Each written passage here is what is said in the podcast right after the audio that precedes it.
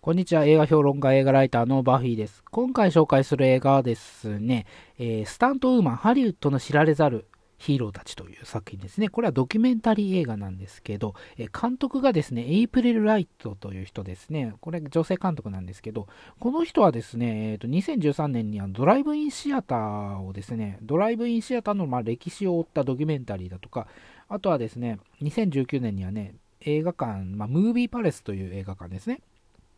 えー、と、これどういったものかというとですね、あの、ちょっとなんか、えー、格式高い建物のようなね、あの古風な建物の映画館、えーと、アメリカではまあムービーパレスと呼ばれてるんですけど、まあ、そういったものを追ったドキュメンタリーですね。で、それを手掛けてるんですけど、これどっちもね、日本ではちょっと公開されてなくて、未公開状態になってしまってるんですけど、なんかそういった状態、そういった状態というかね、あのそういったあの映画館、映画のね、裏側、裏側で支えてたもの、まあ、経済的なものもあるし、あの歴史的背景とかね、あのまあ、今回なんかその土台、土台っていうか、まあ、まあ、陰ながらあの活躍していた人たちの物語ですから、あの映画業界を、まあ、動かしていた、陰ながら動かしていたものとかね、まあ、人たちのね、あのを追った、まあ、ドキュメンタリーっていうのをこの人はね、まあ、得意としてるもんなんですよね。あので、この人ね、面白い経歴があってね、その他にね、何撮ってるかっていうとね、初監督作品がね、パニックウォーターっていう、まあ、これ劇映画なんですけど、えー、これね、トロマ作品なんですよね。トロマ作品、あの、トロマってご存知でしょうかね。あのー、まあ、悪魔の独特モンスターとかね、あと、まあ、変な映画を、まあ、よく撮ってる、変なゲテモノ映画をよく撮ってる、あのー、トロマですよ。で、そのトロマに、トロマ出身の人なんですね。で、このパニックウォーターっていうのはトロマ作品なんですよ。で、他に言えばね、まあ、有名なところで言えば、まあ、ジェームズ・ガンなんかもあの、ガーディアン・オブ・ザ・ギャラクシーのね、ジェームズ・ガンなんかも、もともとそのトロマ出身だったりするんでね、あの、結構有名な人とかも出ているんですけど、あの、おバカな映画を結構制作してるトロマですよ。そこ出身の人でね、あの、まあ、立派になった、まあ、立派になったって言い方もね、あの、どんな目線だよという感じですけどね。あの、そんな、まあ、エイプリル・ライトが、まあ、今回、スタントウーマンのね、あのー、スタントウーマンたちの、まあ、知られざる部分っていうのも、あのー、密着して描き出してると。描き出してるというか、まあ追えー、追求してるというかね、あのそういった形で、あの一本の映画にまとめているんですよね。で、制作総指揮と、あと、まナビゲーター役にはですね、ミシェル・ロドリゲスですね。えー、ミシェル・ロドリゲスといえばですね、えー、まあ、最近だと、まあ、レディー・ガイなんていう映画がありましたよね。あの、男が、まあ、かいえー、手術されてね、目が覚めた女性になってしまったと。それで復讐をするという、まあ、なかなかカルティックな映画がありましたけど、で、その他には、まあ、ワイルドスピードなんシリーズの中でね、有名ですし、まあ、ドラマで言うと、ロストのね、シーズン2からの新キャラクターとして出ていったわけなんですけど、まあ、その時に結構問題やらかしたんですよね。この人ね、あのまあ、見た目がよくそのタンクトップが似合う女性でね、あのやっぱり強そうなんですよね。強そうで、ちょっとね、あのすぐ喧嘩しそうなイメージが強いんですけど、実生活でもね、実際そんな感じで、あの、暴行事件とかね、結構起こしてるんですね、この人ね。で、あの、警察の厄介になったりしてるんですけど、えー、ロストのね、あのシーズン2の撮影の時にね、もうこれハワイだったんですけど、あの、飲酒運転をしたんですよ。で、その前に暴行とかをやってね、やらかしてね、あの、保護観察処分になってたんですね。で、そんな時に飲酒運転をしたものだから、まあ、保護観察違反にもなってしまって、で、逮捕されたんですよ。だからね、その、かなりね、あの 問題行動を起こしてる人なんですけど、まあ、最近落ち着いたのかな？どうなのかなっていうとこなんですけど、そんなミシェル・ロドリゲスが、まあ、ナビゲートをしてくれると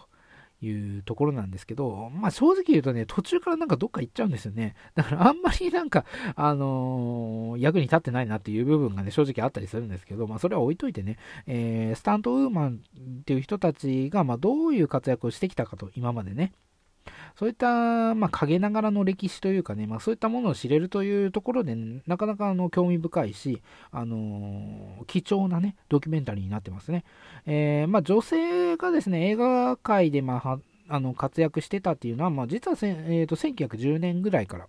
あの、これ劇中でも語られてるんですけど、あの女性っていうのはまあ映画界でま活躍してたりしてたんですよ。で、当時はね、その女性が映画会社を持ってた人もいたと。女性ながらね。で、その後に、まあ、男性がね、まあ、入ってきて、どんどん男性社会になっていってしまったと。映画業界もね、どんどん男性社会になっていってしまって、結果的にその女性たちがね、まあ、外に追いやられると、肩身が狭い思いになってしまうというような状況になってしまったんですよ。だけど、えっ、とね、えー、60年代から70年代にかけてね、まあ、ウーマンリブ運動とかね、あの女性解放運動と、まあ、呼ばれてるものがありますよね。で、それによって、まあ、女性たちにもね、女性たちが、まあ、主人公のあのドラマとか映画がよくまあ、多くね、制作されるようになって、まあ、さらにそのブラックプロイテーション、ブラックスプロイテーションというね、あのー、えーと、郊外のアフリカ系アメリカ人向けの、まあ、娯楽アクションとかね、まあ、そういったものが制作されるようになって、それも女性が主人公だったりして、えーと、女性が活躍する映画っていうのが増えていったわけなんですよ。で、最初のその60年代っていうのは、その女性が主人公であっても、えーと、奥様っていう立場だったりね、特にその奥様は魔女なんか、そんなドラマありましたよね。あとは可愛い魔女ジディとかね。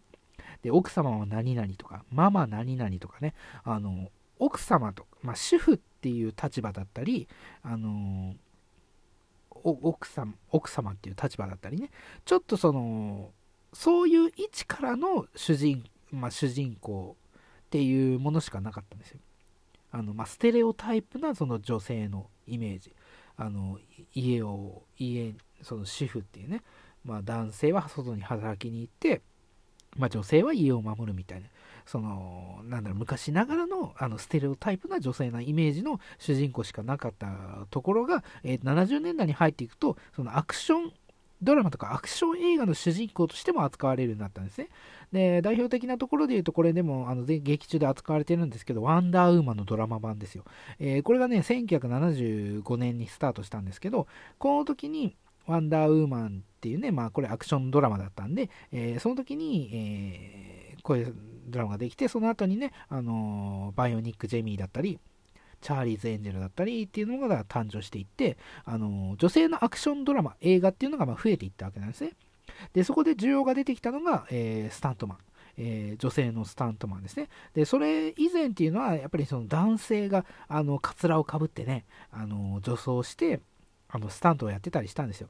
だけど、あの、女性が主人公の作品になるということで、あの、さすがにそれをね、まあ、やり続けるということもおかしいということで、あの、女性のスタントマンっていうのが雇われるようになっていたという、まあ、ことからね、やっぱり大きく動いたのは1970、まあ、60年代、70年代からなんですね。だからまあそこからまあ現代に、あの移行していくね、流れっていうのをまあ描いてるというか、あのまあ、なんだろうね、インタビューを通してま密着していくという流れでま歴史をたどっていくというですね、ま、ドキュメンタリーであるんですけど、まあ、そういった部分でね、あのいろいろなそのひ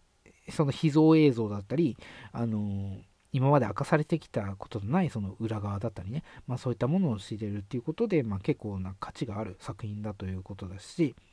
このワンダーウーマンっていうのがね、その、なんだろう、きっかけになったっていうのもなかなか面白い話ですよね。で、ワンダーウーマンっていうのはね、もともと心理学者のウィリアム・モート・マーストンという人がですね、あの、作ったものなんですけど、えー、この人、そのワンダーウーマンのモデルはね、えー、この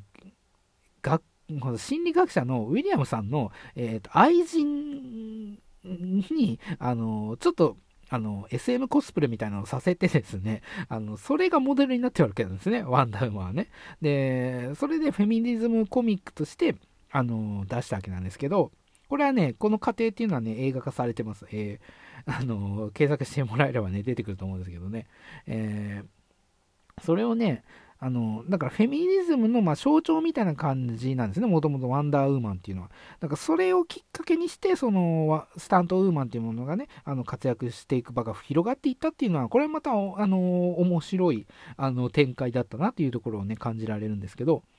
で、その後、まあ、現代にかけて、あの、まあ、どんどんね、その、現代もその女性が主人公の映画とかどんどん増えていっていますから、まあ、需要っていうのは、あの、上がっていく状況